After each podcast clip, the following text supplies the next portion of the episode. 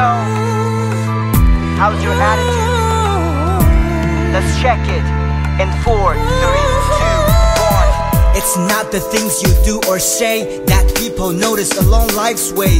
What you are speaks so loud, they can't hear what you're talking about.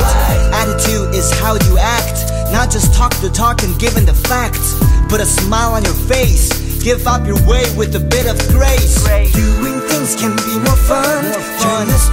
into the sun. Uh-huh. Doing things can be more fun, Yeah. turn the storm into the sun. Good or bad comes from the heart. That's a place you have to start. In the things you do today, don't let your attitude get in the way. Good or bad comes from the heart. Yeah. That's a place you have to start.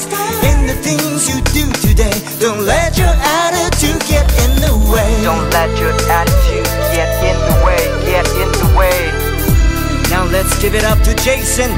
What you gotta say? Yeah, it's not the things you do or say that people notice along life's way. Uh-huh. What you are speak so loud, they can't hear what you are talking about. Attitude is how you act, not just talk the talk and give it the facts. Put a smile on your face, give up your way with a bit of grace.